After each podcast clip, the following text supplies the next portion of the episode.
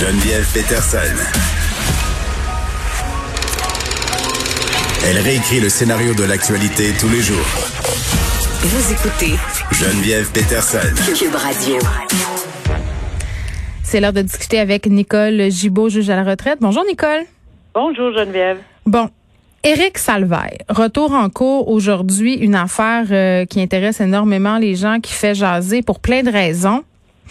Là, euh, la couronne va savoir euh, si son attaque sur la crédibilité d'Éric Salvaille est admissible ou pas, parce que moi j'en ai parlé euh, souvent, Nicole, la façon dont justement la défense peut-être essaie de miner aussi la crédibilité des témoins. Il y a plein de choses là dans ce procès-là. Oui, c'est plein, puis c'est une décision qui est hautement, grandement attendue euh, parce que c'est c'est vraiment euh, quelque chose que j'ai suivi. D'abord, premièrement, pour vos auditeurs, là, que j'étais en salle de cours. Hmm. Alors, euh, c'est quelque chose que j'ai suivi euh, aux premières lignes. Alors euh, oui, euh, après que tout est, tu sais, un procès là, juste pour faire une petite récapitulation, je pense pas qu'on est obligé de récapituler les faits pour Éric Salvaille, j'en dis très fort là. je pense qu'on le sait. je pense qu'on le sait. Il montrait sa zone. C'est ben, c'est comme ça. C'est comme ça qu'on va résumer. ben, là, si on, on, on, fait une récapitulation comment ça fonctionne, donc le procès comme tel, il y a eu la preuve de la couronne. Et la preuve de la couronne euh, a été déclarée close, c'est terminé. Ensuite, la preuve de la défense. Et en défense, un accusé n'a jamais l'obligation de témoigner. Il peut rester assis à côté de son mhm. procureur et dire je n'ai pas de témoin. Il peut en produire aussi, mais son client, l'accusé, n'a jamais à témoigner. Donc, mais Éric Salvaire, des raisons qui lui appartiennent que son procureur a décidé de témoigner, puis c'est correct aussi. Mais Éric Salvaire a euh, évidemment été interrogé par son procureur. Son procureur est volubile. Éric Salvaire est volubile. Euh, on, met, on a mis beaucoup de chair sur l'os. Euh, mais ce qu'il faut jamais oublier, c'est qu'il y a un contre-interrogatoire. Ça, ces questions-là, on les connaît pas. On les sait pas. Et c'est le DPCP, la couronne, avec une procureure qui est physiquement toute petite puis qui, qui, qui est dedans là euh, euh, tu sais c'est parce que si on regarde euh, physiquement mais honnêtement là elle a fait un travail Maître Mascotte aussi d'ailleurs, mais ce que je veux dire, c'est que tu sais, c'est souvent une petite voix plus plus plus tendre. On pensait pas que et, et c'était soutenu comme contre-interrogatoire. Évidemment, il y a plusieurs questions qui piquent euh, qui ont piqué évidemment M. Salvaille et il réagit. C'est une personne qui agit, réagit sûrement, euh, on le connaît bien.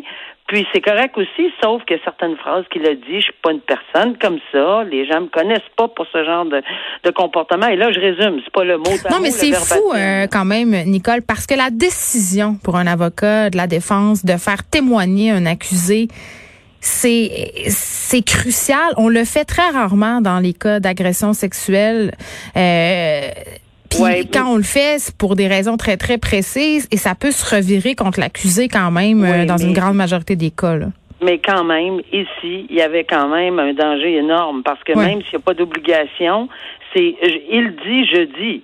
Euh, et si c'est seulement ce qu'il dit, euh, ça va être difficile de d'ébranler euh, et de soulever le doute raisonnable s'il n'y a pas de négation. Fait que c'était un choix, oui, mais un choix un petit peu plus évident dans ces circonstances-là. probablement, puis je pense que ça fait une équation, un plus un égale deux, là, il, il fallait qu'il il devait aller témoigner. Mais le problème, c'est que le témoignage emporte le contre-interrogatoire et c'est là que ça peut devenir dangereux mm-hmm. et c'est là que les subtilités peuvent entrer. Ici, euh, il a, de par ses propos, je suis pas une personne comme ça, j'ai jamais, les gens me connaissent pas, etc. La mm. couronne soulève que il a mis en preuve sa bonne réputation. Ce qui laisse ouverture à ce moment-là. Et c'est très technique, hein, parce que c'est rare que ça arrive, puis il faut être aguerri, puis il faut être sur, euh, sur le piton, comme on dit, là. Mm-hmm. Et c'est ce qui était le cas. Et moi aussi, je me souviens très bien d'avoir mis une étoile dans, dans mon cahier quand j'ai entendu ces phrases-là. Euh, parce que je suis assez habituée d'entendre ce genre de, de, de, procès et, et surtout des contre-interrogatoires pointus. Et j'ai vu, euh, j'ai senti qu'il y avait quelque chose. Et évidemment, ça s'est soldé par une demande de, écoutez, si monsieur a ouvert la porte, et on dit bien ouvrir la porte, mhm. sur sa bonne réputation en disant ses propos, Euh, je vous demande en contre-preuve, parce que normalement, c'est preuve de la couronne, preuve de la défense, on, on plaide, c'est fini. Et le juge rend sa décision. Mais là, exceptionnellement, on dit, écoutez, il a ouvert la porte. Il a dit, j'ai vous voyez, là, je suis pas une personne comme ça. Les gens ne me connaissent pas comme ça.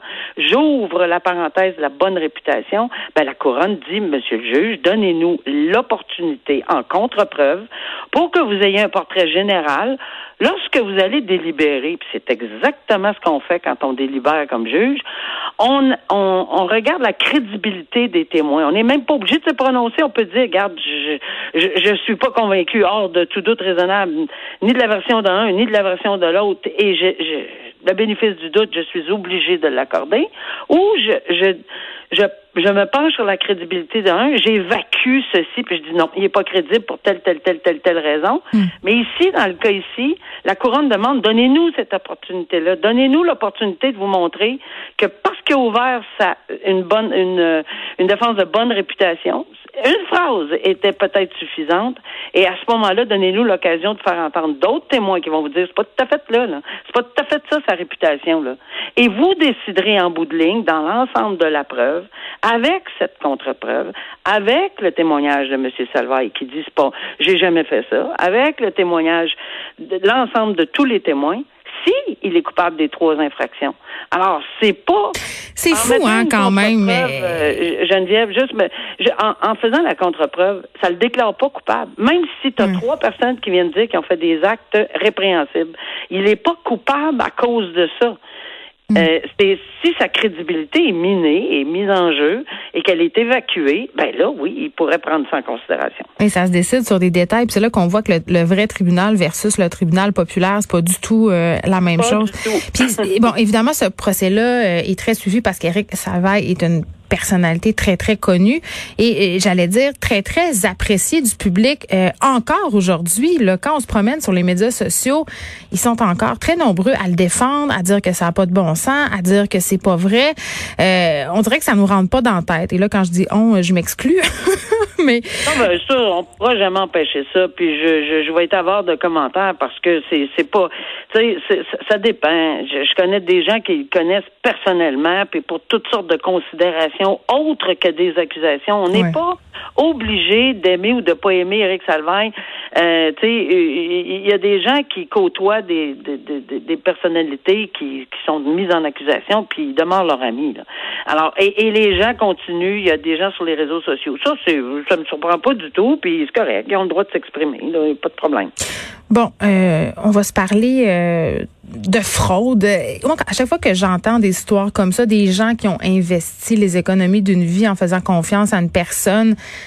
qui a abusé de la confiance euh, pour détourner des fonds ou voler ou, faire ou utiliser ces fonds-là à des fins personnelles, ça me revire tout le temps de bord parce que les crimes financiers, c'est des crimes qui sont pas violents mais qui sont violents. sais, les victimes souvent euh, voient leur vie détruite, leurs économies détruites.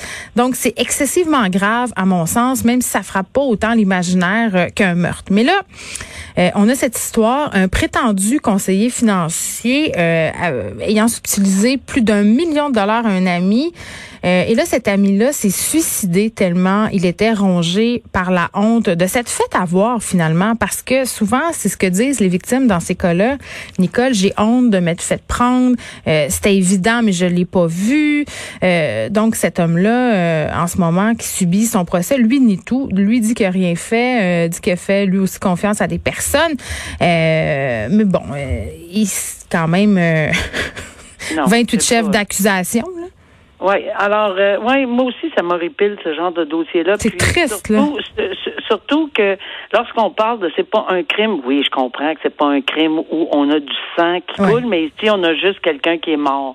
Si ça peut pas être violent, plus violent que ça, euh, comme conséquence, je sais pas ce qui pourrait être plus violent. C'est pas arrivé dans tous les cas, mais ici, on a la mort d'une personne reliée directement avec les agissements d'une d'une personne qui a vraiment euh, pris la confiance ou enfin je sais pas même pas le terme là qui qui, qui a manipulé la confiance de son ami son chum Reg. Alors tu sais c'est sûr que lorsqu'on fait affaire avec des gens puis en plus on leur fait confiance puis en plus c'est nos amis Ben, euh, ce qui est arrivé là, c'est c'est c'est d'une violence psychologique inouïe. Premièrement, la honte. Premièrement, il a euh, il a perdu tous ses économies. Il y a une conjointe, il y a une famille.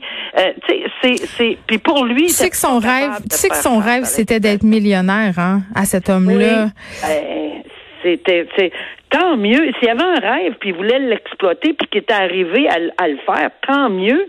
Alors, euh, mais, mais que son ami euh, fasse en sorte qu'il a bénéficié de son amitié puis tout ça pour lui Mm. faire confiance, c'est encore pire. Et, et à mon, bon, là, juste pour replacer le pendule à l'heure, la preuve, euh, c'est plus vers 500, 500 quelques mille. Là.